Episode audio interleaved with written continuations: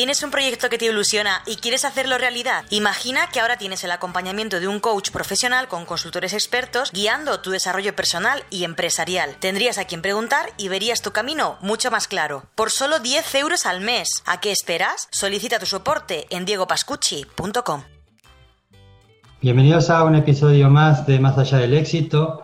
Hoy nuestro invitado nos va a contar su historia de superación personal ha estado nueve meses en cama sin tener la posibilidad de trabajar y en esa dificultad ha empezado a descubrir su camino.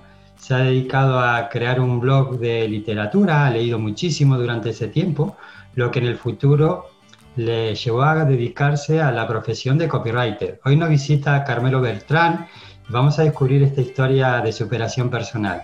Carmelo, muchísimas gracias por tu visita.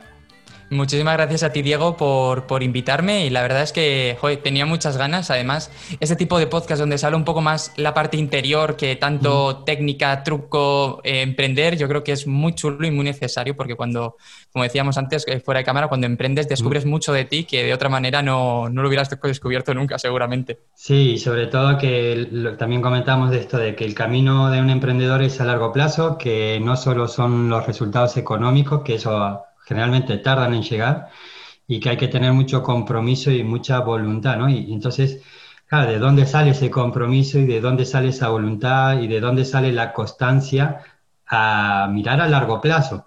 Eh, entonces hay gente que pues va descubriendo que le apasiona, va descubriendo, se va descubriendo a sí mismo y esto quiero escarbar en, tu historia, ¿no? Porque tú me decías, también he estudiado Derecho, eh, me ha pasado lo de la enfermedad, ¿Cómo empieza tu historia? ¿Cómo es esto de la enfermedad? ¿Qué te ha pasado en ese momento? Pues mira, yo tenía unos, unos 17 años y yo tenía muy claro que quería hacer o algo del deporte o algo relacionado con ciencia. Yo toda la vida había estudiado cosas de ciencias, ¿vale? O sea, nada relacionado con letras ni nada. Y eh, donde yo vivía antes, que es Tres Cantos, una ciudad que hay en Madrid, en el norte, pues hay una enfermedad que se llama mononucleosis, que es prácticamente endémica, o sea, la pilla todo, todo el mundo. ¿Y qué pasó? Que yo bebí de la botella de agua de un compañero de clase y él a la semana estaba en el hospital ingresado malísimo, pero a él le duró una semana y a mí me tocó una mutación crónica o algo así me explicaron en su momento y me tuvo nueve meses en cama, total. Que yo era una persona que iba mucho al gimnasio, que hacía mucho deporte y perdí de pronto, de, en menos de un mes, 24 kilos. Pasé de 60 y algo a 42, 43. Me quedé, vamos, como un fideo. Y, y claro, eso eh, mal que mal era solo físico. El problema es más que de pronto pasas de tener una vida, pues, pues un chaval, ¿no? Saliendo, amigos, eh, pues disfrutando mucho, ¿no? A de pronto estar encerrado. Y es verdad que al principio, pues toda la gente que conoces te presta mucha atención porque, joder, estás muy mal o tal y no sé qué. Pero claro, con el tiempo la gente empieza a estar cada vez menos porque se empieza a acostumbrar básicamente a, a que no estés en la vida, ¿no? Y en ese momento yo ya leía mucho, me gustaba mucho leer, pero dije, ostras, si tengo que estar aquí tirado en la cama sin prácticamente mover. Yo, es que para poner un ejemplo, yo vivía en un, en un chalet con mis padres y yo subía las escaleras y sentía que me moría del esfuerzo, ¿vale? Para que más o menos... O sea, que no tenías eh, una movilidad, no dependías de ti mismo con facilidad claro, para... estaba fatal. De hecho, yo me acuerdo de cuando llevaba dos o tres meses malo, de una chica en la misma ciudad donde yo vivía se había muerto de esto, porque ella, yo no lo sabía, pero tenía un problema en el, en el hígado y claro, esto ataca el hígado y bueno, pues se, se murió la pobrecilla, más o menos con mi edad. Yo no la conocía. Y, claro, me lo contaron en mis padres y su, y su familia y en una cena que teníamos en casa. Y yo me acuerdo de que me eché a llorar y dije, ostras, es que, es que no, nunca me voy a poner bien, ¿no? Total, que ahí empecé a leer mucho y, yo el problema que tenía es que me sentía solo, porque leía mucho, eh, mis padres pues leían, pero leían cosas distintas a las mías y tampoco mis amigos, aunque les viera, tampoco es que tuvieran una relación de lectura tan apasionada como tenía yo, ¿no? Entonces se me ocurrió una mañana eh, coger el portátil, llevármelo a la cama y abrirme un blog, un blog de estos en blogger, mal hechos y tal. pero, de los blogs.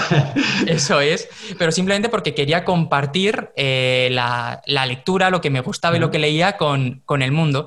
Y claro, yo en ese momento no era consciente, pero ese fue como seguramente uno de los mayores puntos de inflexión en mi vida, porque ha sido como lo que me descubrió Internet, y yo creo que es algo básico para muchos de los que estamos aquí, y lo de que me descubrió que además de leer mucho, me gustaba mucho escribir, porque hasta ese momento yo había escrito, pero había escrito sin ningún tipo de, de rutina y sin ningún tipo de, mm. pues de constancia, ¿no? Pues de vez en cuando ponía a escribir tal, tal y, ya está.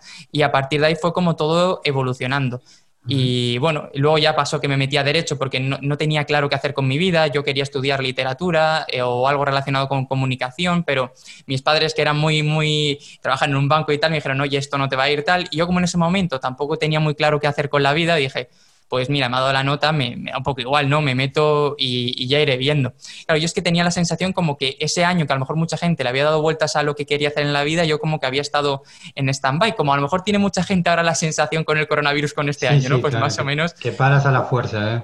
Eso es, y, simplemente me metí. ¿Y qué pasó? Yo seguí con el blog y además cada vez me gustaba más, cada vez creaba más y, y me metí a derecho y yo en las primeras, el primer año ya descubrí que me parecía súper interesante de hecho, yo disfruto mucho leyendo sentencias y tal, pero que no me quería dedicar a eso, ¿no? Y yo seguí con el blog dándole cada vez más fuerza. ¿Y qué pasó? Pues que un día decidí, oye, me gustaría aprender técnicas para que este blog tuviera más visitas, tal, y todo esto, ¿no? Así que ahí fue cuando empecé a hacer mis pinitos buscando cursos de marketing, de community manager, que vamos, yo claro, yo era muy profano en todo esto, no sabía qué había que buscar, ¿no? Y empecé como con todo explicando un poco y ahí el blog empezó a subir poquito a poco, poquito a poco, y, además tuve la suerte de que como me uní a otro blog que hacía una serie de blogueros también de literatura y como que entre todos empezamos a tener como un poquito de, repercusión. Total, que cuando estaba en segundo de carrera, creo que era segundo, eh, una pequeña editorial muy, muy pequeñita que se llama Vive Libro, me invitó a un desayuno que hacían ahí con bloggers y tal. Y yo, ostras, qué ilusión, ¿no? Además, me acuerdo que estuve a punto de no ir,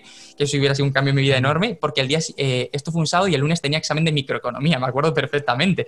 Y dije yo, bueno, venga, va, ¿sabes? Paso, voy a, la, esta a ver qué pasa, ¿no? Hago una pausa ahí, ahí para llegar a la parte, llegaremos a esta parte de copy, pero quiero detener, o sea, de, este, de esta introducción que nos haces, Quiero detenerme en esta parte en la que eh, te dicen que tienes eh, que estar en cama. No sé si, te, si ya ahí te dicen que esto va para largo o has ido descubriendo poco a poco que para largo. ¿Cómo ha sido ahí ese momento? Es poco a poco, porque el, problema que yo tuve es que me lo tardaron muchísimo en diagnosticar, porque la mononucleosis, uno de los síntomas más grandes que tiene, es que las amígdalas se te hinchan un montón, un montón, un montón. Y claro, lleva un montón de pruebas y, a mí nunca se me ocurrió decir que a mí las amígdalas me las habían quitado de pequeño porque yo no sabía qué era lo que me estaba enfrentando, ¿no? Yo me acuerdo ah. que, mira, me hicieron pruebas de diabetes, de tiroides, me hicieron las pruebas del SIDA por si tenía SIDA y, todo, era una auténtica locura. Me hicieron como todas las pruebas que te pueden hacer y claro, iba las revisiones asustadísimo. Hasta que un día se me ocurrió decir al médico, oye, yo tengo un compañero que ha estado ingresado por esto una semana muy malo, ¿podrías hacerme la prueba de esto para ver si es? Y me dijeron, hombre, yo creo que no. Y me hicieron una prueba y salió positivo. Y, y, nada, lo que pasa con la mononucleosis es que al final, como cualquier virus, como es tu cuerpo el que la combate, pues es como tu cuerpo se enfrente a ella.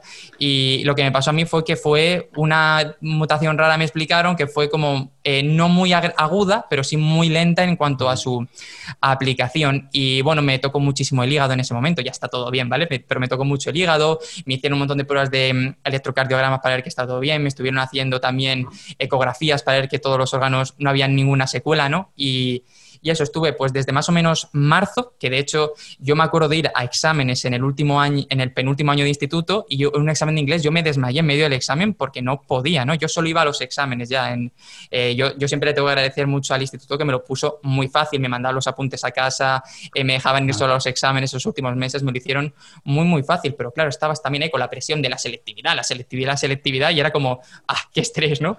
Y y eso, y luego estuve todo el verano en cama, que fue una de las peores experiencias que tuve. De hecho, ¿cuándo ves tú que va para largo? ¿En qué pues momento ves, dices, pues quiero ver esa sensación, dices, vale, esto va para largo, y que empiezas a cambiar tú por dentro cuando empiezas a detectar, dices, esto ya tiene otra pinta.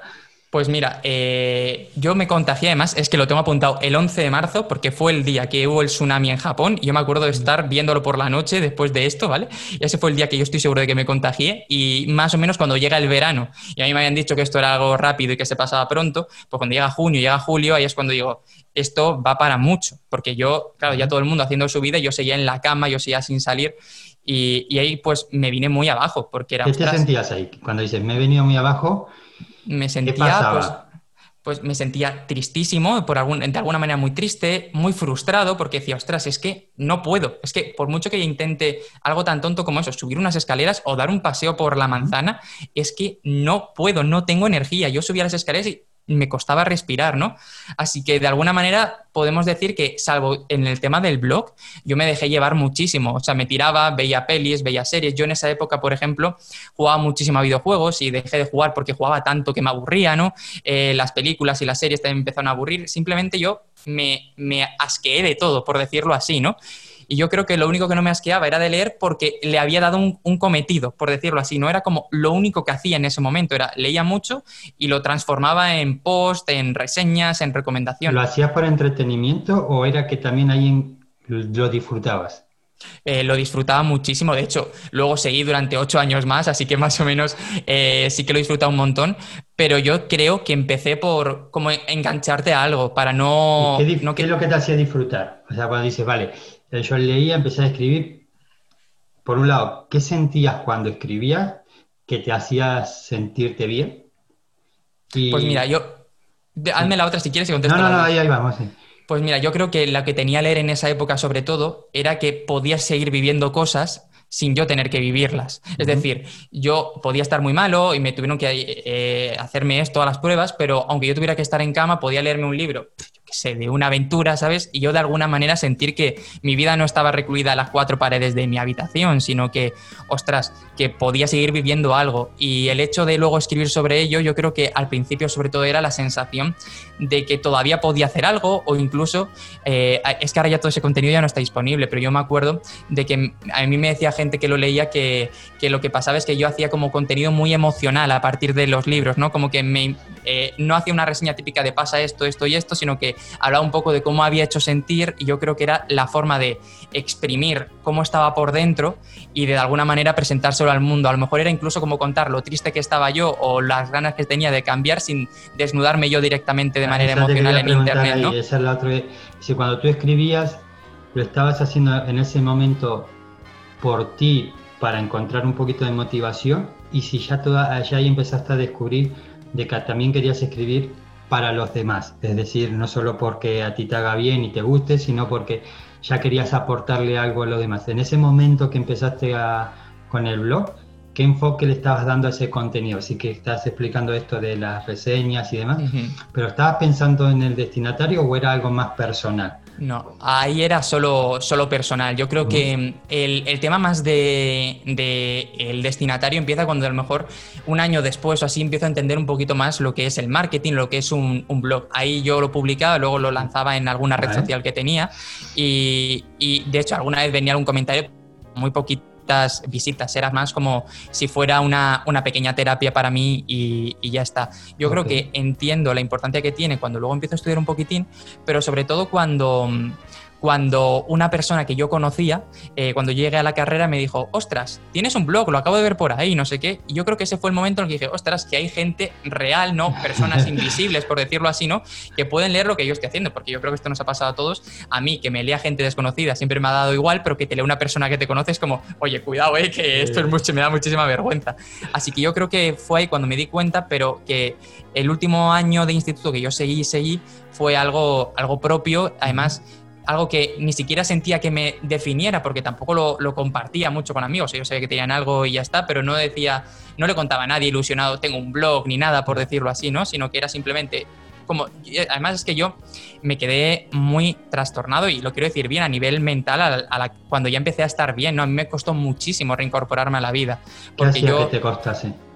Pues yo había tenido que seguir, por ejemplo, dietas muy estrictas y había estado eh, para, todo el tema del, hígado, las proteínas y tal, que estaba regular, había estado mucho tiempo solo, entonces, ostras, cuando yo más o menos en diciembre vuelvo a estar o a empezar a sentirme mejor, a mí volver a la vida con amigos, a salir, a no tener todo el tiempo para mí, ostras, esto a mí me costó muchísimo, yo creo que es, es, es complicado, ¿no? Porque al final yo llevaba dietas muy estrictas y luego empezar a comer cosas distintas que yo no tuviera, yo creo que bien dicho sería perder el control sobre todo lo que me rodeaba, ¿no? Que es, una tontería. De esta perspectiva, porque de esta perspectiva de tú tenías tu entorno, eh, tu, día, a día normal, te pasa esto de que te detecta esta enfermedad y luego te reincorporas y ha habido como un parón, como, como si te sacan de la vida normal y, y vuelves con otra perspectiva de la gente que está a mi lado todos los días no está.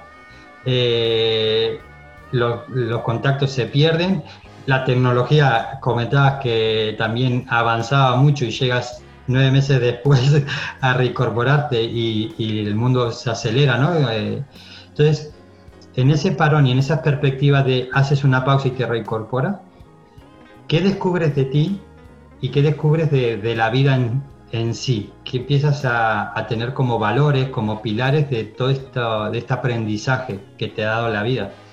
Pues mira, eh, yo creo que el aprendizaje más importante que aprendí fue que te puedes morir. Porque esto puede parecer así muy tonto, pero yo creo tomar que. la conciencia de la muerte es. Vivimos siempre pensando que no nos va a pasar nada, y más con 17 años, te quiero decir. No, eh, a mí no me va a pasar nada, soy un chaval, tengo 17 años, soy invencible, ¿no? Y de pronto, de la noche a la mañana, ¡pum! Bueno, a lo mejor tarde un poquito más, ¿no? Pero muy, muy, enfermo, muy enfermo. Y, y yo lo que tomé fue la, por decirlo así, no la prisa, pero sí la conciencia de que si quería hacer cosas, no quería dejarlas atrás. Por eso yo mm. supongo que todo lo del blog que empecé antes, luego lo seguí con muchísima fuerza y con muchísima constancia durante muchísimos años, ¿no? y, y luego a nivel más social descubrí que no me importaba estar solo, o sea, solo en cuanto a pasar tiempo conmigo mismo, no, no la soledad, ¿no? Sino en el sentido de que antes yo era una persona que le encantaba estar fuera, salir todo el rato que podía, y ahí empecé a, oye, pues si me quedo un viernes leyéndome un libro, está bien, o si me quedo viendo una película, o si simplemente no me apetece, no me apetece, ¿no? Aprendí a lo mejor a ponerme a mí ya como individuo fuera a lo mejor de un grupo social, y esto es algo que he mantenido mucho ya durante toda la vida, que soy yo y luego mis circunstancias, por decirlo así, ¿no? Como dijo Ortega Y y, yo creo que la constancia de la muerte fue lo más importante. De hecho, desde ese momento es cuando empecé a hacer cosas. Todo lo que podía, todo lo que me gustaba, ya no era, a ver si no, bueno, si quería escribir en una revista algo, le escribía un email. Oye, ¿puedo escribir aquí algo? Sí, no, pero ya no, no es aprovechar la oportunidad ¿no? que uno tiene con la vida. Es. Y yo, yo creo que eso fue súper súper importante a nivel, a nivel mental, el hecho de, hostia, es que te puedes morir, porque a mí no me había pasado nunca nada malo, por decirlo así, ¿no? Me habían operado de pequeño, alguna cosa, alguna tal, pero tonterías. Y esto fue como, ojito. Qué bien. Y a partir de, este momento dices, vale, eh, me reincorporo, has lanzado el blog. Eh, ¿Cuál es el siguiente paso en tu vida? ¿Qué, ¿Cómo empiezas a, meterte en el mercado profesional, a trabajar? Eh, ¿Por dónde inicias? Pues mira, yo tuve la suerte o la desgracia que cuando me reincorporé, de alguna manera me quedaban seis meses de instituto, entonces aquí ya estaba todo en la cantinela de selectividad, selectividad, selectividad, entonces tampoco pude pararme a pensar mucho, simplemente yo tenía que acabar esto, estudiar esto y hacer el examen y a partir de ahí ya vería, ¿no? Porque algo, si yo tenía la idea en la cabeza de que, ostras, si me había dejado la piel eh, los últimos dos meses eh, del último año estudiando, que también me contaban las notas, decía, ostras, no puedo ahora tirarlo todo por la borda, quiero hacerlo bien, quiero sacarlo. Total, que acabé todo, eh, saqué buena nota, entré en derecho ya de porque no sabía qué hacer. de alguna manera lo que me había gustado ya no me gustaba y ya no quería meterme a cosas de deporte porque estaba muy frustrado también, ¿no? Porque eso, un chaval de 17 años, muchas horas de gimnasio y tal, y de pronto lo pierdes todo soplando y dices, bueno, pues me, voy a otra cosa, ¿no? Y en ese momento que decides derecho, o sea, ¿Cómo es ese día? Porque dices, vale, es que tienes que tomar una decisión rápido porque la escuela, eh, digamos, el instituto, la formación profesional no te espera. Eso es. Y dices, vale, aquí me están arrastrando a, iniciar un camino que todavía, no sé si lo tenías claro o no, ahí quiero entrar eh, Claro, yo no, no tenía nada, nada claro. Como te conté antes, yo, yo, iba por ciencias en el instituto, o sea, imagínate, ¿sabes? Y mm. derecho es como todo lo contrario. Total, que yo fui al examen, hice las pruebas, yo me hice las pruebas, como tienes que elegir las asignaturas y todo esto, pues me hice las que ponderaban más para la mayor parte de las carreras que de alguna manera me interesaban pero yo estaba muy perdido porque con todo lo que había pasado detrás yo no sabía qué quería hacer con mi vida. Y para que te hagas una idea, cuando me dieron las notas, que llega un mensaje a las 7 de la mañana y yo siempre he sido muy madrugador, llegó las notas, me cabré con las notas, pero no, no por nada, sino me cabré porque un examen, solo un examen, me salió un poquito peor de lo que esperaba. Me fui a nadar una hora que yo siempre tenía una piscina delante que antes abría a las 6 de la mañana y era como mi terapia siempre el ir y fue una de las cosas que recuperé cuando me volví a poner bien y dije, bueno, ¿ahora qué? Y yo tenía dos carreras en ese momento en la cabeza, que era una derecho, que por las charlas con mi familia y tal era una cosa que me interesaba mucho y, porque me llamaba la atención y yo siempre tenía un sentido de la justicia como grande, ¿no? Me gustaba, luego que descubres que no es tan bonito todo el derecho, ¿no? Y, la otra era fisioterapia, en ese momento sobre todo eran esas dos. Y de hecho yo tenía un compañero, un amigo muy bueno que le dije el día anterior, oye, tío, mañana eh, los dos nos inscribimos en la Complutense para hacer fisioterapia. Y luego el día siguiente te voy a decir que, bueno, que al final no, ¿sabes? Pero me metí a derecho por... No te sé decir por qué, simplemente hice la lista y puse primero derecho ya y segundo fisioterapia, pues porque en ese momento me pareció que era lo, que tenía que hacer, me apeteció y, ya está. Y me cogieron en la Universidad Autónoma de Madrid y ya el día siguiente, eh, dos o tres meses después, pues ya empecé la carrera. ¿Y qué pasó? Eh, tuve como una iluminación en la primera clase de Derecho Internacional Público, en la que yo veía a la gente hablar de un montón de cosas, que habíamos leído lo mismo, y yo no me enteraba absolutamente de nada de lo que estaba pasando en esa clase, pero absolutamente de nada. De hecho, el profesor que me dijo, oye, tú, no sé qué, una respuesta, le dije, Ahí no sé de qué estás hablando. Una pregunta de doble sentido, porque no te enterabas de lo que estaba pasando en la clase, pero ¿qué te enterabas de lo que estaba pasando en tu vida?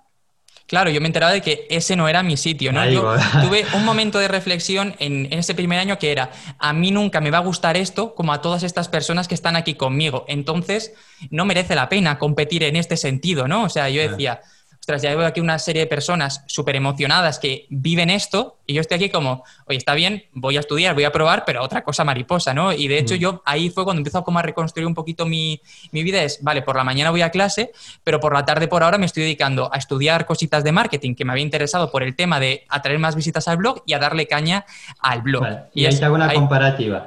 Eh, ¿qué, ¿Qué sensaciones tenías en estas primeros pasos que estabas estudiando Derecho, que es un poco lo que estabas comparado con las primeras clases de marketing. ¿Cómo era tu sensación al, a la información que recibías y a lo que emocionalmente te generaba una cosa y la otra?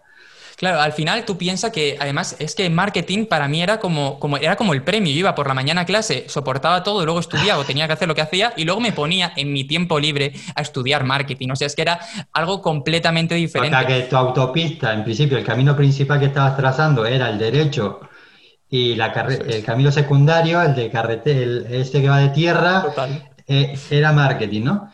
¿Y en qué momento dices, esto esto no está bien, o sea, Cuando, claro, yo, yo lo digo cuando encuentro la primera, porque yo por ahí lo hacía como un poquito ya casi como hobby, para mí era estudiar por disfrutar, yo todavía no tenía ninguna idea, eh, había todos los sitios donde eh, buscaban a alguien para escribir en internet, yo me apuntaba, me pagaran, no me pagaran, me daba igual, yo quería escribir cosas, ¿no? Y en ese momento todavía no tenía claro que se podía vivir de escribir nada, yo pensaba que era como, bueno, está bien para hacer el tonto, pero yo lo acabaré, lo acabaré dejando, ¿no? De hecho, yo tenía muchos eh, dilemas en la cabeza antes de encontrar el primer trabajo como redactor, que eran, ostras, no sé si debería de estar em, empleando todo este tiempo escribiendo y, en lugar de estar estudiando cosas de derecho, ¿no? Porque yo veía a todos mis compañeros que aprendían cada vez más, que avanzaban y que tenían muy claro, yo quiero ser abogado civil, penal, eh, procesal, lo que sea, y yo no quería ser nada. Yo tenía muchos dilemas en la cabeza como, eh, ¿estoy haciendo esto bien o estoy perdiendo el tiempo? ¿Esto me va a llevar a alguna parte? Yo me, pues muchas veces como que daba un paso para atrás y decía, oye, vamos a dejar un poquito esto, pero era una tontería porque a los tres días volvía con más fuerza todavía, ¿no? Eso me gustaba, me faltaba el modo para decir, ostras, aquí quiero... Convertirlo en un modo de, vida, ¿no? Eso es. la escritura. Así que yo me puse el compromiso de eh, voy a buscarme, aparte de derecho, una manera de que de alguna manera algo relacionado con las letras pueda ganarme la vida con esto, ¿no? Y ahí fue cuando yo tenía un compañero en un blog que era corrector de libros. Y le dije, oye, tú, se llama Alex, Alex Herrero, le dije, oye, Alex, tú todo esto que haces, dónde lo has aprendido, cómo lo haces, cómo funciona, ¿no? Y me pasó una serie de cursos que hay en una, academia que se llama Cala Muy que es como la gran referente aquí en España de corrección, y me hice tanto el de corrección profesional como el de corrección de estilo en, nada, si, pues, si se tenían que hacer cada uno en tres meses, yo me los hice los dos en, dos meses, ¿no? Por decirlo así, corriendo, porque era una cosa que me gustaba mucho. Yo siempre he sido, como se suele decir, muy ortotipo nazi de esto que se dice de, no se dice no sé qué, se dice tal. No, pero qué bonito la, comparativa esta que estás haciendo. Te voy haciendo pausas de esta porque eh, me parece muy, muy interesante lo que dices. Me lo he hecho en dos meses, iba a toda leche porque me gustaba y la primera clase de hecho y se me he dado cuenta que esto no me, no me enteraba, que no era lo mío y cómo cambia cuando uno siente que está en el camino. Cuando uno conecta, todavía tú no habías encontrado la manera de vivir de ello, pero ahí está el, el tema, es primero conectas con lo que te apasiona y luego buscas el cómo vivir de ello, ¿no? Y, ahí es, muy, es un descubrimiento muy natural que has hecho, que es muy importante, porque eh, primero te viene la esencia natural de la persona, de, la pasión, de, saber lo que te hace feliz, y empiezas a recorrer este camino que te comes los cursos, que, y a dónde te empieza a llevar este camino. Tienes Telegram, únete al canal de Más allá del éxito. Recibirás recursos para impulsar tu desarrollo personal y empresarial. Te esperamos. Claro, yo ahí tuve como otro dilema, porque empecé a trabajar como corrigiendo libros para algunas editoriales y fue cuando descubrí el maravilloso mundo de ser autónomo y pagar IVAs y esto, que es precioso para cualquiera que quiera empezar. Cuando ahora justo estamos cerrando trimestre. De hecho, es verdad. Y, empecé y, yo corregía libros después de, bueno, pues cuando tenía, después de clase me ponía a corregir libros. De hecho, muchas veces en clase yo me abría el ordenador y en vez de coger apuntes estaba corrigiendo la novela que me tocara de turno, ¿no? Y, y el tema fue que de alguna manera yo decía, vale, esto de corregir me gusta y estuve a punto de dejar la carrera porque dije, ostras, si me enfocara bien en esto, podría ganarme la vida. Lo que pasa es que había algo que decía, todavía no. O sea, esto me gusta, pero es como un comodín. Y a mí lo que me gusta no es corregir los textos de otros, sino que me gusta escribirlos. Y oye, como complemento siempre está genial, pero no quiero que sea el core, por decirlo así, el núcleo. Así que yo seguí y seguí con el blog, dándole mucha, mucha caña. De hecho, cada vez le daba más importancia, me lo curraba más, trabajaba más, aplicaba todas las técnicas de marketing, descubrí WordPress, que también es muy bonito ese momento, ¿no? y, como te contaba luego, y como te contaba antes, ahí de pronto, un día me llaman o me mandan un email diciéndome que van a hacer un desayuno entre bloggers en, en Madrid y nos van a hacer un recorrido literario por la, por la capital y que si me apetece ir. Y yo, a mí no me habían invitado nunca a nada, ¿sabes? Pero no había tenido ningún tanto de nada. Y dije ostras, pues, pues claro, ¿sabes? Evidentemente que quiero ir. Y y nada, nos llevaron ahí por ahí por Madrid a, desayunar y, nos presentaron eso, todos los nuevos eh, libros que va a sacar una editorial muy pequeñita que se llama Vive Libro. Y, nada, pues dimos la, vuelta por Madrid Literaria, que fue un rollazo eh, enorme. Y yo creo que la gente se empezó a, a, medio escapar, porque éramos unos 20 y había gente que se escapaba en medio de la, de la esta. Y después los que nos quedamos dijimos, oye, ¿alguno le apetece una cervecilla? Y nos quedamos por ahí a tomar una cerveza. Y yo eso, yo tuve la suerte de que me senté, bueno, a la izquierda me senté al lado de una, de una chica que ahora es una de mis mejores amigas y al otro lado tenía al director de la agencia de comunicación, que era muy pequeñita también, que llevaba a esta editorial. Y nada, pues estuve todo el rato hablando con, ellos dos, eh, tal, tal, tal, tal. Luego esta chica publicó con la editorial y luego yo entré a trabajar en la agencia de comunicación de este chico.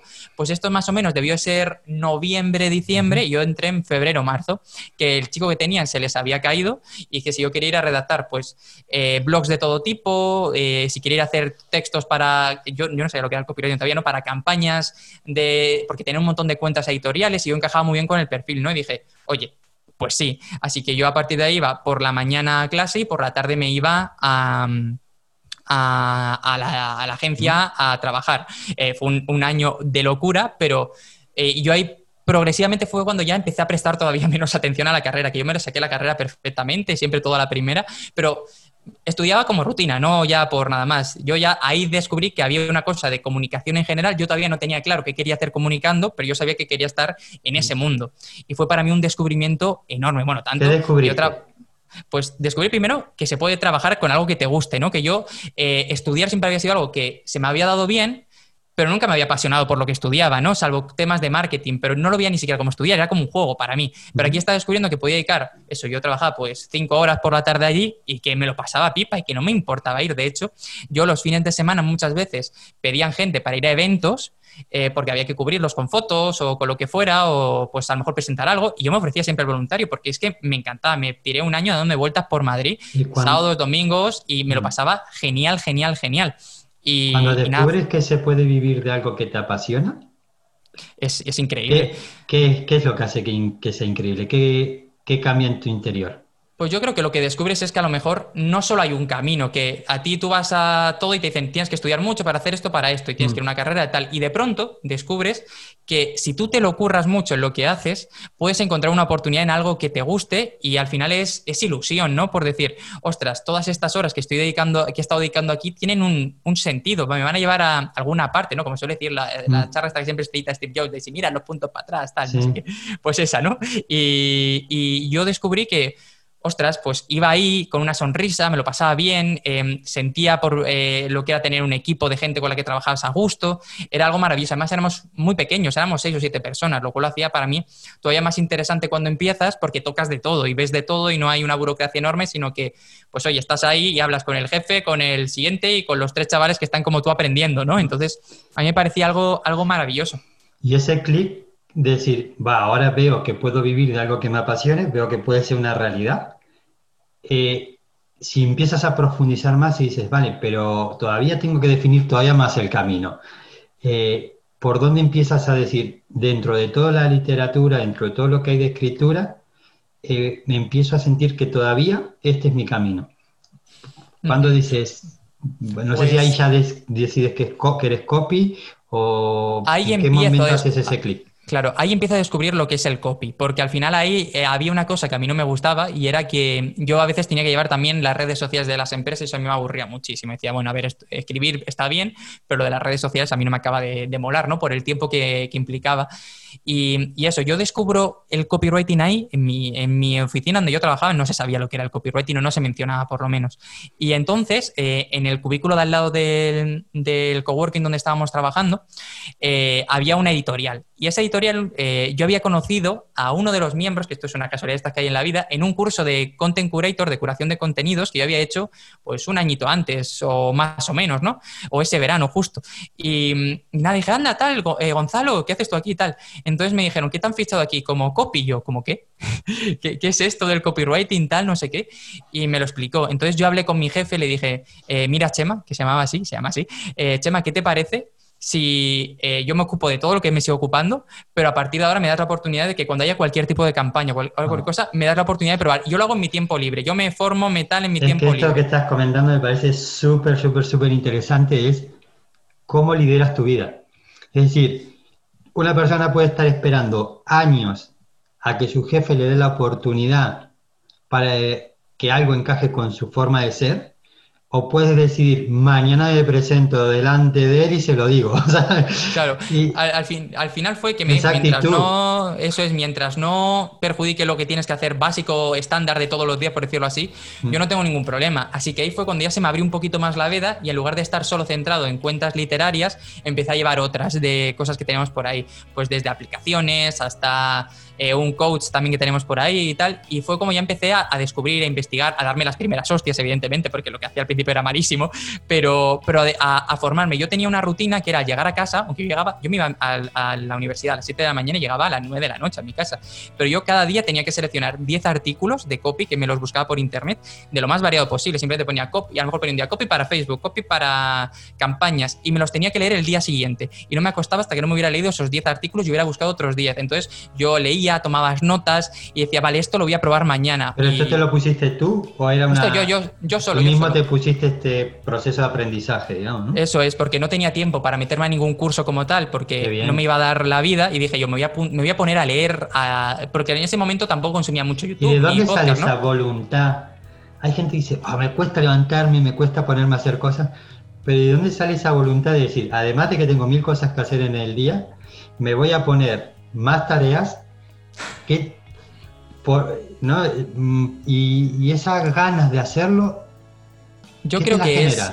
Yo creo que esto es algo que me ha venido de familia de, mi padre, que mi padre trabajaba un montón, pero cuando llegaba a casa eh, siempre me, yo quería hacer algo, quería descubrir algo, siempre se ponía conmigo a hacer lo que hiciera falta, ¿no? Yo creo que esa curiosidad nace de ahí. Y yo creo que luego la otra parte de ponerte en movimiento ya, yo creo que surge de que como siempre me había aburrido mucho estudiando tal, siempre había estado haciendo otras cosas. Entonces, como que yo llevaba ya acostumbrado el hecho de, cuando acabara mi vida normal, por decirlo así, seguir con las cosas que más me gustaban y apretar con ello, ¿no?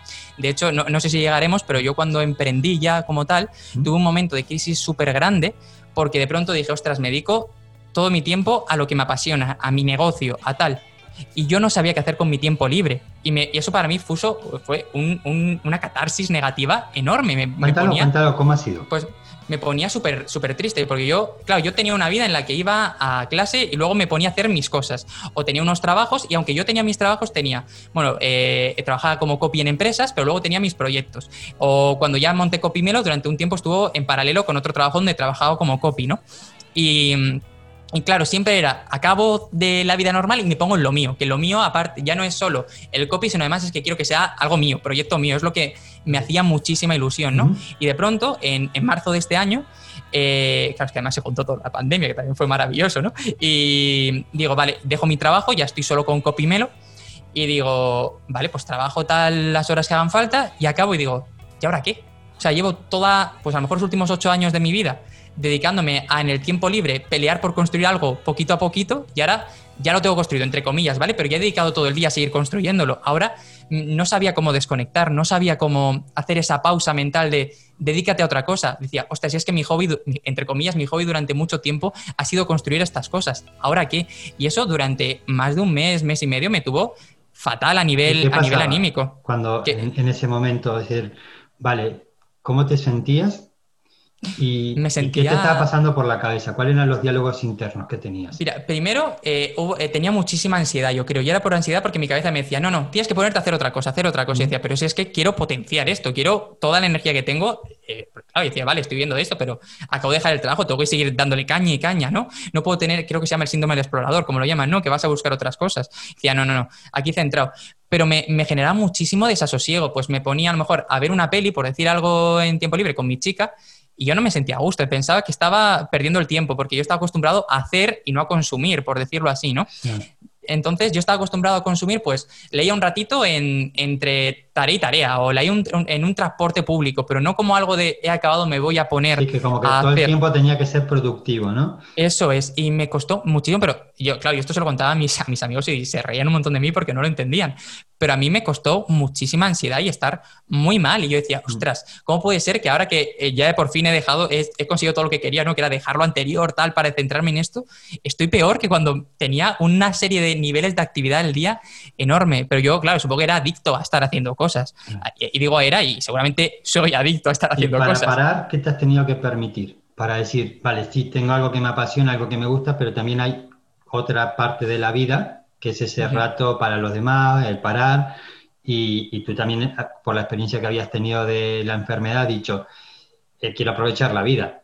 Entonces, en ese aprovechar la vida es la parte de tu trabajo, la parte del entorno familiar, la parte de uno mismo, eh, todos los pilares, ¿no? Eso es. ¿Qué te has tenido que permitir internamente para empezar a poner las cosas en equilibrio? Claro, mira, yo, yo, quiero decir que a lo mejor me afectó todavía más porque yo dejé mi trabajo el 12 de marzo, el 12-13 de marzo, que fue dos o tres días antes del confinamiento. Yo antes vivía en Madrid, del confinamiento masivo en Madrid. Claro, entonces ya no era solo que no tuviera nada que hacer, es que tampoco podía aprovechar para ver a gente, ¿no? Por decirlo así, era estar encerrados. Entonces, claro, eso era difícil, pero yo lo que me tuve que permitir fue forzarme, obligarme a que en el tiempo que tenía libre o no forzarme a aprender cosas nuevas, no forzarme a ver cosas nuevas, porque si no siempre está diciendo, hoy quiero aprender esto, ahora quiero hacer esto. No, no, era para, céntrate en esto que te gusta, que haces y no añadas nada más. Date un tiempo sin añadir nada más, todavía me cuesta. ¿Cuánto y, difícil es parar? Claro, y ya irán llegando cosas nuevas de manera natural, por decirlo así, no forzadas. Es que era ese era el problema, que yo decía, pues ahora quiero ponerme a hacer no sé qué que hacía antes, y ahora quiero ponerme a hacer no sé qué. Oh, ¿y te acuerdas que hacía che, Carmelo, frena, frena un momento, detente. Em, y, una tontería, pero a mí lo que más me ayudó fue que en julio adopté dos gatitos y esa parece una tontería, pero el simple hecho de cuando paro ponerme a jugar con ellos, a hacer un poco el tonto, ya es como eh, desconectar, desconectar mm. un poco, ¿no? Y también he aprendido con el paso del tiempo que a mí lo que más me ayuda a desconectar de la vida en general es echarme una partida a algún juego. Eh, juego muy poquito, mm. pero cuando juego como que el mundo se me olvida del lado. Y yo, bueno, pues me ayuda a, desconectar, que es algo que con libros, películas y tal, no pasa porque, claro, aparece una idea y digo, oh, esta idea podría. Claro, que tú estás con la literatura no solo leyendo, sino que además viendo la estructura, el, corrigiendo y te sale. Y cuando inicias tu, proyecto de Copimelo, eh, ¿qué te impulsó a decir? Mi, eh, mi camino va a ser este, o sea, quiero ir por mi cuenta. Y por un lado, quiero esta doble reflexión, la parte interna de por qué lo hacías para ti y qué querías darle a los demás. O sea, que, porque uno trabaja, vale, para cubrir necesidades básicas, para tener sus horarios, sus salarios, su tiempo, es esa parte de desarrollo personal, pero la parte de realización personal que dice, además de estas cosas, soy feliz con lo que le doy a los otros. ¿Cómo has estructurado tú esta pirámide de, de desarrollo cuando inicias Copimelo? Pues mira, a mí empezar Copimelo es para mí como eh, el proceso de la peor ruptura que he tenido nunca, pero no a nivel amoroso, sino porque yo tenía un, dilema muy grande en la cabeza, que era, vale, he trabajado mucho como copy en empresas y luego seguía eh, haciendo mucho contenido de literatura, blog, tenía podcast, tenía un canal de YouTube. Y, yo tenía como la, la, diversificación de, no sé si me gusta más el copy o me gusta todo más esto cultural, ¿no? Entonces estaba como entre uno y otro que no acaba de, ir a por uno de los dos, de manera eh, fehaciente, diciendo, vale, pues en el podcast montaba no sé qué, pero luego decía, no, pero tal, total, que una noche me quedé con un insomnio tremendo y me puse a hacer listas de pros y contras y tal, que además es muy, muy romántico porque fue el día del libro, además, el 23 de abril, y fue como todo hecho así. Y, y empecé. Y me di cuenta de que a mí lo que me gustaba ya no era tanto el tema de la literatura, que estaba bien y me sigue gustando un montón, pero el tema de compartirla se había vuelto más el hecho del proceso de crear el post o de crear el vídeo, de crear tal, de conseguir las visitas, de todo ese proceso, en lugar tanto de compartir el libro. A mí compartir el libro ya me había dado más, igual era como algo mecánico, lo leía tal, pam, pam, pam, y luego me gustaba todo alrededor, los datos, las estadísticas, tal.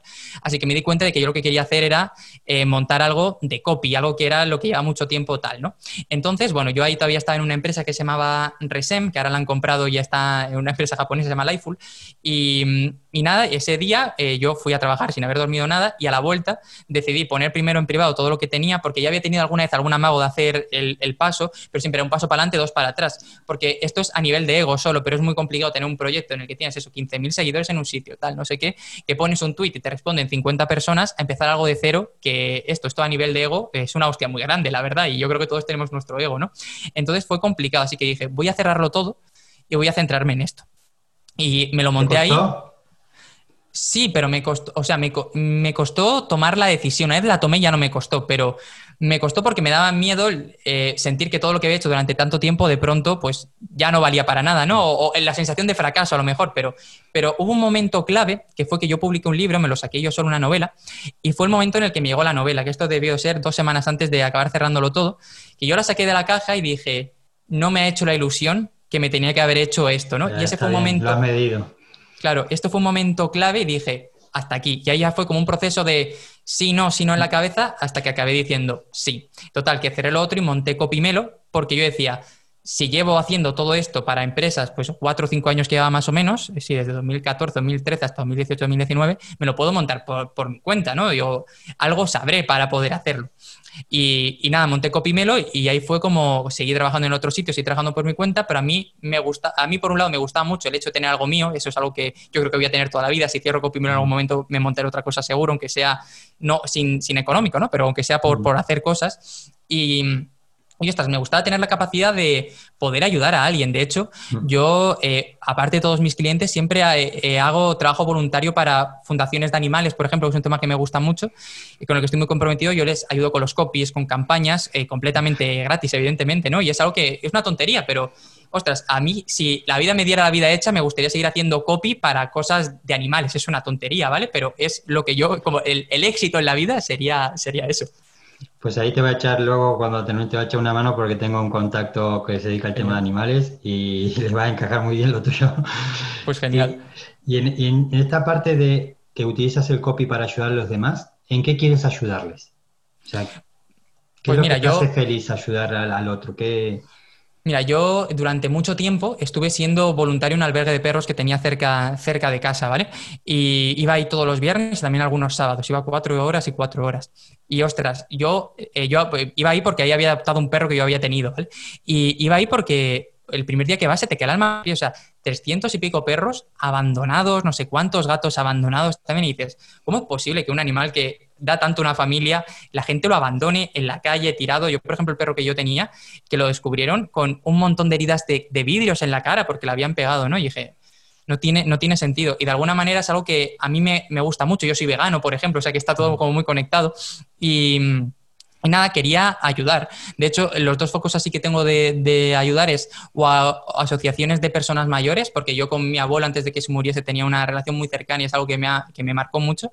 Y, y, luego lo de los perros, por el, el perros y gatos, por, eh, por, el mismo motivo, porque de alguna manera siempre he vivido con, con esos animales, sé lo que, lo que pueden hacer y, y ostras, me, me, parece muy injusto que los tratemos tan mal, ¿no? Entonces, si yo puedo poner la, una, una, gotita de, de agua eh, a eh, fundaciones que no tienen un duro y que hacen lo que pueden por sacarlos hacia adelante con donaciones o lo que sea, pues oye, eh, yo empecé a hacer esto sobre todo cuando por tema de horarios ya no podía encajar yendo a los, a los sitios, ¿no? Entonces dije, oye, no puedo seguir yendo porque, claro, yo trabajaba ya muchas de fines de semana y tal, y dije, pero puedo hacer esto, puedo. ¿Y en qué sí. les ayudas? O sea, pues, con eh, copy, ¿qué, qué pues mira, transformación le generas? Pues, eh, por ejemplo, eh, hay páginas en las que redactamos todas las fichas de los perros para que sean más atractivas a la hora de adoptarlos. Eh, a una asociación en, en, Málaga, que no sé si ha cerrado al final, pero que estaban muy mal, se suspendieron con todo esto del COVID, que es de burros, que pues a ellos, por ejemplo, les escribía todas las newsletters para intentar captar fondos. Al final es un poco donde necesiten un poquito de ayuda, intentar a hacerlo pues lo que haya, ¿no? Al final sacas el tiempo que puedes de la mejor manera posible, pero sinceramente, me, vale más ese trabajo bien hecho y que me digan, se ha adoptado a, a Calabaza, ¿no? Que era una perrita que me gustaba mucho, que un cliente que te venga a pagar 10.000 euros, vale, eso está muy bien, lo dices tú, el dinero es importante y tal, pero la satisfacción que da una no es lo mismo que da la otra. ¿Y cuál es ese propósito que dices, esto es lo que me hace feliz? ¿Qué, o sea, cuando tú consigues que se adopten más animales o que se mejore la ayuda que hay con estas asociaciones de animales, ¿cuál es el fondo de todo eso? ¿Qué es lo que quieres conseguir? Pues mira, eh, yo creo que, todo esto viene de que cuando yo adopté a mi perro, mi perro vino muy enfermo, tenía una enfermedad que se llama leishmania, que el, perro está bien, está vivo todavía, ¿vale? Eh, pero tenía unos niveles que eran eh, escandalosamente altos, o sea que nos dijeron que era un milagro que estuviera vivo ese perro. Y... de alguna manera, yo creo que ese fue el día cuando fui al veterinario, el primer día con él. Le hicieron la prueba y me dijeron que el perro estaba a punto de morirse y que iban a hacer un tratamiento de urgencia, pero que no cuando yo, de alguna manera, me comprometí con, con esos animales es que, es que a ver, esto es algo que a lo mejor quien no tenga un perro o que no haya tenido un perro no, no lo va a entender, pero es que te dan muchísimo y, y, me parece muy triste que haya gente que los abandona, por decir una palabra peor, mm. que los abandona, que les pega, que tal. Y si de alguna manera yo puedo devolverles a ellos lo que ellos me han dado a mí, a mí me parece algo... E, es eso, eh, no, no lo hago ni ni por motivos de, ah, voy a ponerme que he hecho no sé qué, no, no, es por ayudar. Igual que con los clientes sí que es un intercambio laboral y evidentemente hay clientes con los que trabajas muy comprometido por el tema que usan, ¿no? Pero esto es como algo al máximo nivel que yo tengo, por decirlo así. Claro, sí, que entra con tus principios. Eso es. ¿Y qué caso de éxito nos puedes contar que refleje todo esto que, aportas? ¿Cómo un copy puede transformar la vida de, un cliente, de una asociación? Eh, cuéntanos pues un poquito un caso de éxito en el que hayas podido, en que hayas intervenido y hayas generado ese cambio que te hace feliz. Pues mira, yo hablando de felicidad, yo diría, eh, hace, hace unos meses yo colaboraba con, con una asociación de, Cataluña, y que creo que ahora también está en Valencia, en Aragón, pero, pero bueno, que se llama eh, eh, Amigos de los Mayores, que es una asociación que se dedica a, simplemente acompañar a, gente mayor que vive sola, a quien no estén solos, básicamente, y cosas tan tontas como irte con ellos a cenar en Navidad, que no sé cómo lo harán este año, pues, pues lo hacían así, ¿no? Y, y lo que pasó fue pues que hicimos una remodelación del copy de la web, un cambio de estrategia a nivel de mailing, alguna campaña, y empezó a llegar muchos más voluntarios si es que eh, alguna donación más, pero a mí más que las donaciones, que entiendo que para ellos son muy importantes, a mí esto es algo también supongo por la conexión con mi abuelo y tal, ¿no? Voluntarios que se prestan a pasar tiempo con, gente mayor porque sí, porque quieren, sin pedir nada a cambio, ¿no? Y, conseguir que ese número aumentara, eh, a mí me pareció precioso. Yo, por ejemplo, ahora ya no tengo tanto contacto con ellos porque con todo esto del COVID han hecho como una pausa, están como reestructurándose y no sé qué tal les irá, espero que bien. Y, y, nada, pero a mí eso de que me dijeran, no, y me llamara la chica con la que hablaba y me dijera, no, hemos conseguido no sé cuánta gente nueva esta semana y este mes tanto. Y es como, ah. es que eso es, la, eso es la hostia, sí, dicho mal, ¿vale? Me lo vas a permitir, pero. Sí, sí, está, es que bien, la claridad. Es la, es la leche, porque con clientes, pues te podría decir, pues que algún cliente ha conseguido no sé qué, algún cliente otro. Pero es que eso, cuando luego le cuento a la gente lo que hago, me da más igual, eh, entendiéndolo, ¿eh? ¿Vale? O sea, me importa mucho que lo consigan, pero yo creo que cuando dentro de 50 años hable de qué he hecho, me llenará mucho más los perros adoptados y los ancianos ayudados que el megaproyecto de no sé qué. Por ejemplo, ahora me voy a meter en un proyecto seguramente con una app relacionada con la violencia de género en Latinoamérica y yo sé que ese sí que me va a interesar muchísimo más a nivel compromiso, ¿no? Por lo que veo, te, te, gustan las cosas con fines sociales. Yo creo que sí, pero no sé. igual es que yo le he pasado tan bien, tan mal, que si me pueden ayudar, pues yo también ayudo. Claro, claro. Está. Y para que la gente entienda, porque hablamos de, copywriter, eh, el tema de, cambiar la escritura, de comunicar mejor, y a lo mejor la gente dice, no lo puedo, no puedo llegar a entender cómo esto puede generar un beneficio, o con lo bien que yo tengo mi web, o con la web que escribo mis emails, ¿no? ¿Tienes algún ejemplo corto que digas, esto es el copy? O sea, es, puedes escribir un, texto de esta manera o ponerlo de esta otra manera. Y claro, eso llevado a, a una magnitud mayor cambia más.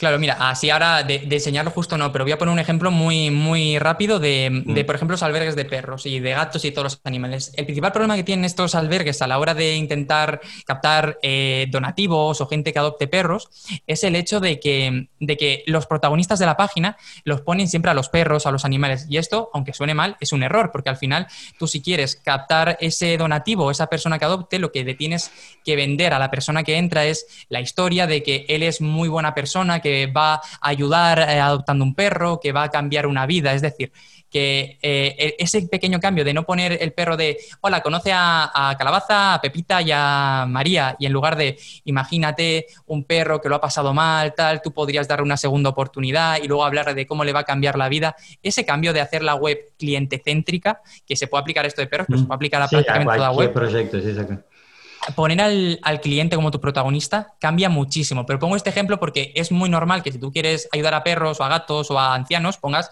nosotros hacemos esto, estos son nuestros perros, pero no, no, dale un, un poquito la vuelta. Como digo yo, riza un poco el rizo. Es como un ejemplo que pongo mucho, que me acabo de acordar, es eh, en las páginas de, gente que se dedica a SEO siempre pone lleva tu web a la primera posición, ¿no? Algo así. Y yo les digo, no a ver, evidentemente esto es así, pero el objetivo no lleva llegar a la web a la primera posición. A la gente no quiere llegar a la primera, quiere lo que le va a dar ser el primero. Háblale de que va a tener más visibilidad, de que va a tener más clientes, de que va a tener lo que sea, pero no le digas lo de llegar a la primera, que evidentemente por ahí lo puedes poner, ¿no? Pero que el núcleo de tu comunicación no sea ser el primero, sino todo lo que puede ganar siendo ese primero. Sí, la transformación que viene como consecuencia, ¿no? Que supongo tener un nombre súper técnico, mm. pero yo siempre lo llamo rizar el rizo porque me parece mucho más fácil de comunicarlo. Bueno, pero sí, de esta manera la gente entiende a lo que, a lo que te dedicas, o sea, esto llevado a, una secuencia de comunicación con el cliente, a toda una web trabajada con un texto, con un objetivo, y cómo la percepción es como tener un, un comercial bueno y un comercial que no es tan bueno, ¿no? con son los textos. Eso, son pequeños detallitos. Otro ejemplo muy bueno es, no sé si alguno habrá ido de los que nos escucha al Goico Grill alguna vez, que por cierto, si sois veganos, son hamburguesas veganas muy buenas, ¿vale? Y en todas las servilletas hay como un pequeño mensaje. Eh, eh, chúpate los dedos o chorrea como no sé qué. Y eso es copy, porque claro, tú ves eso y luego llega, llego yo con el móvil y digo, ah, mira la foto tal, tal, y lo comparto con mis amigos. Esos pequeños detallitos también hacen que la marca se expanda, que llega más gente mm. y que de alguna manera digas, ostras, mi experiencia a lo mejor aquí es mucho mejor porque me he reído, lo he compartido, me lo he pasado bien. Y eso y es esos detallitos mm. muy, muy importante. MailChimp, si programas un email al, pasado, te pone, oye, programa lo mejor al futuro porque todavía tenemos ligeros problemas técnicos eh, enviando mensajes al pasado. No, son pequeños detalles que hay, pues algunos hacen que te sientas más cómodo, te fidelicen mejor la experiencia y otros que van más al enfoque de vender. Pero bueno, al final es trabajarlo todo para ofrecer la mejor experiencia posible y que el usuario se sienta, pues cuanto más especial, por decirlo así, mejor. Y Carmelo, cuéntanos tu web y con qué tipo de cliente estás trabajando ahora, quién, quién, puede, quién quiere acercarse a seguir pues, profundizando en, esta ayuda que tú ofreces, pues que te pueda encontrar y a quién te estás dirigiendo. Bueno, yo ahora mismo me podéis encontrar en copimelo.com. En todos sitios soy copimelo, lo pongo muy fácil. Y en copimelo.com podéis encontrar, un, aparte de, todo el tema de, lo que hago yo, podéis encontrar un montón de contenido también por si os apetece aprender copy. Está totalmente abierto para que le deis una vuelta y, disfrutéis de ello. Y más allá de ello, yo eh, ahora mismo me dedico sobre todo a ayudar a emprendedores. He tenido algún enfoque con alguna empresa más grande, pero mi experiencia no, no profesional, sino personal, ha sido peor por el hecho de que demasiado trámite, demasiada burocracia, demasiados intermediarios. Entonces estoy sobre todo enfocado a pequeña, a, emprendedores y a pequeñas empresas, que es donde más a gusto me siento y donde también creo que un efecto de un copy se puede ver más, porque al final un cambio pequeño tiene mucho más impacto. Y, nada, eh, sobre todo hago ahora mismo copy web, copy para emails y copy para, campañas. Y, y, nada, eso sería un poquito el resumen. Ahí lo tenéis todo muy bien explicado y cualquier cosa me podéis contactar por cualquier sitio que respondo siempre encantado. Pues muchas gracias, Carmelo Bertrán. En copimelo.com podéis saber más de él. Te agradezco eh, que hayas compartido tu historia. Eh, cuando ves todo esto que, que has conseguido, el descubrirte a ti mismo de forma natural, de haber superado la enfermedad, de aprender a estar ese tiempo solo sin estar, sin sentir la soledad, de tomar decisiones valientes para decir, eh, estoy en un trabajo que me gusta, pero quiero probar esto, de dar el paso a, darte de alta como emprendedor y recorrer este camino para tener tu propio proyecto y todas estas decisiones valientes que has tomado, ¿de qué te sientes especialmente orgulloso contigo mismo? Pues yo creo que es de que, aunque es que todo esto que me dices tú que es valiente y tal, yo siempre he hecho todos estos pasos estando eh, asustadísimo en todo momento, ¿no? Entonces, yo, te, yo siempre en plan, voy a dejar mi trabajo y yo en plan, eh, mi, jefa se llamaba Fanny y yo, hola Fanny, eh, que he pensado que me quiero ir, no, te quiero decir. Entonces, que nada, yo creo que lo que he aprendido es que a pesar de, que estés asustado, eh, hacer las cosas merece la pena y sobre todo que muchas veces lo peor que puede pasar no es tan, tan malo, ¿no? Porque yo cuando emprendí dije, hostia, es que lo peor que puede pasar es que dentro de, pues, yo sé, seis meses me tenga que buscar otro trabajo. Ahí no había pandemia, quiero recordarlo, ¿vale? Pero lo peor que puede pasar eso es que me busque otro trabajo. Pues ya está, es que no, no se acaba el mundo, ¿no? Entiendo que es un problema y tal, pero mm. que, no, que muchas veces nos ponemos con un montón de miedos de lo que puede pasar y luego no es tan malo ni pasa nada. Y yo he conseguido salir de Madrid, vivo en un pequeño pueblo ahora en Alicante, eh, estoy muy cómodo, estoy muy a gusto. Yo creo que cada uno de esos pasos ha ido muy bien. Pero si tuviera que decir un punto exacto fue atreverme a romper, entre comillas, con la literatura y atreverme a dar el paso definitivo, porque llevaba como un añito ya lastrándome, no en el mal sentido, sino que yo quería dar el salto y no me atrevía. De hecho, antes de Copimelo, que viene de Carmelo, evidentemente, yo registré otro dominio que era Me lo escribes, que era más o menos lo mismo, pero un paso adelante que luego di dos hacia atrás, ¿no? Y, y creo que ese dominio también lo tengo todavía. Y bueno, básicamente fue atreverme una noche a decir, hasta aquí, ya está, a que no me pudiera el, oye, mira todo lo que he hecho, que me conteste gente, que haga un directo y me vengan 500 personas, oye, fuera todo, eh, a poner el primer tuit luego, que me diera la hostia de ego, que no me contestara nadie y decir, oye, ya peor que esto no puede haber nada, así que vamos para arriba y para adelante. Muy, bien, te felicito, enhorabuena por, por, tu valentía, por afrontar esos miedos y por recorrer el camino de, para vivir de algo que te apasione. Muchas gracias, Carmelo, por tu visita al podcast. A ti por invitarme. Gracias, hasta pronto. Si te ha gustado este programa, no olvides visitarnos en diegopascucci.com. Dispondrás de un montón de recursos para seguir creciendo, completamente gratuitos. Recuerda, diegopascucci.com.